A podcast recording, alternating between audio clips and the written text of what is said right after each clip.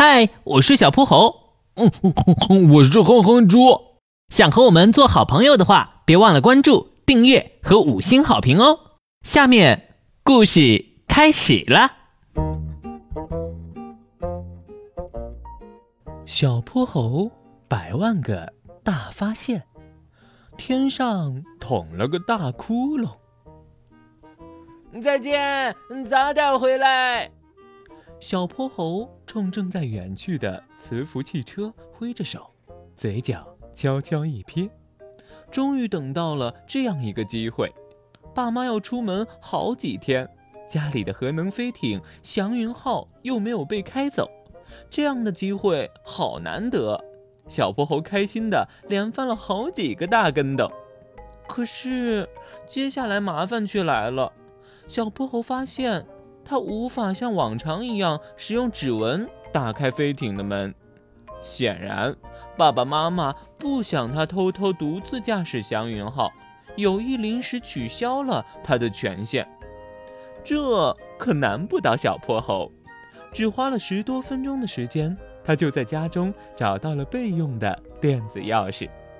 祥云号嗖的一声升到半空，屁股上冒着蓝光。飞速前行，哼哼猪，起床了吗？两分钟后到达你家。投影电话里，哼哼猪长长的哼了一声，不情愿的嘟囔着，磨磨蹭蹭的从床上爬起来。祥云号在他家屋顶等了好大一会儿，河马憨憨呢？他永远像一个闹钟那么准时。走进机舱的时候，跟小泼猴和哼哼猪打了一声招呼，“呃嗨”，便继续玩他的掌机游戏。龙小白家的停机坪上停了很多漂亮的飞艇，但他可不敢开。登上祥云号的他装扮一新，还带着一个大大的行李箱。我为大家准备了豌豆甜饼和椰枣果汁。在我们遨游蓝天的时候，请不要忘了每餐一顿。嗯，还是你想的周到。我们还不知道会去多久，我简直都忘了还要吃饭这件事呢。小泼猴说完这句话，四位小伙伴对视了一下，都哈哈哈哈笑了。祥云号这时爬上了平流层，稳稳地展翅翱翔。这个高度的天空美极了，蓝是一尘不染、一望无尽的蓝，阳光里的白云像一团团美丽的丝绒。哼哼猪正慢慢摆脱刚登上飞艇的惶恐。下面有请地球上最闪亮的超级歌星登场，为大家演唱一首《热爱太空》吧。想必是沉默了太久。哼哼猪的情绪迅速反弹升温，你的梦想正在发芽，不如现在就出发。飞艇里的气氛很快被这首二十一世纪二十年代在少年儿童中广为流传的歌曲点燃了。小泼猴、龙小白，甚至连一向安静的河马憨憨都加入了歌唱。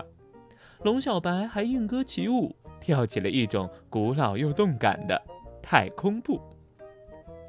导航仪显示，我们刚刚掠过了安第斯山脉上空，正向南极靠近。小泼猴及时通知了大家一个消息：离家这么远了吗？刚刚还在欢唱的哼哼猪声音有些发抖。小泼猴在一旁吱吱笑了。哼哼猪知道是在嘲笑他。又羞又恼，气得鼓起了腮帮子。龙小白见状，冲哼哼猪扬了扬食物袋，他高兴地哼了一声，耸耸肩，表示也无所谓了。河马憨憨此时已经把注意力转移到了小泼猴家的祥云号上，在驾驶位置上东瞧瞧西摸摸。你们快看，地球这是怎么了？他忽然大声叫道。能让憨憨方寸大乱的东西可不多呀！祥云号的大屏幕上，对地探测仪刚刚绘制出了一个大大的蓝黑色的空洞，像缓缓降落在大海里的漩涡。地球的面目在这里显得惊骇无比。小伙伴们全都看呆了。会不会是外星人干的？嗯，他们就要从这里入侵地球了。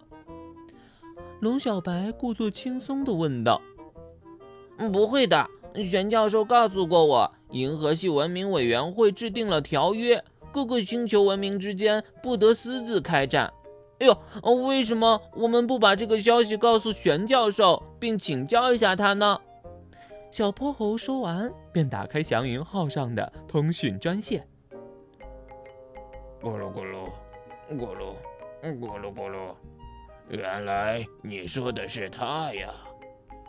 身为一只猫头鹰，白天的玄教授是很容易犯困的，这让他说起话来咕噜咕噜的更多了。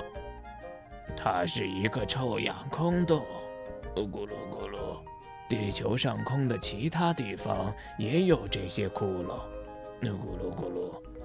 人类的行为是造成这些窟窿的重要原因，咕噜咕噜。臭氧层非常薄，却是地球上一切生灵的保护伞，咕噜咕噜。失去了它，破坏生命的太阳紫外线和其他有害宇宙射线就会通过这层洞。到达地球。玄教授的话说完，祥云号里一片安静。这个时候，飞艇的通讯设备响了。小泼猴看了一眼，抱着脑袋大声说：“惨了！”电话是他爸妈打来的。小朋友们，小泼猴的故事还在继续，请听下集。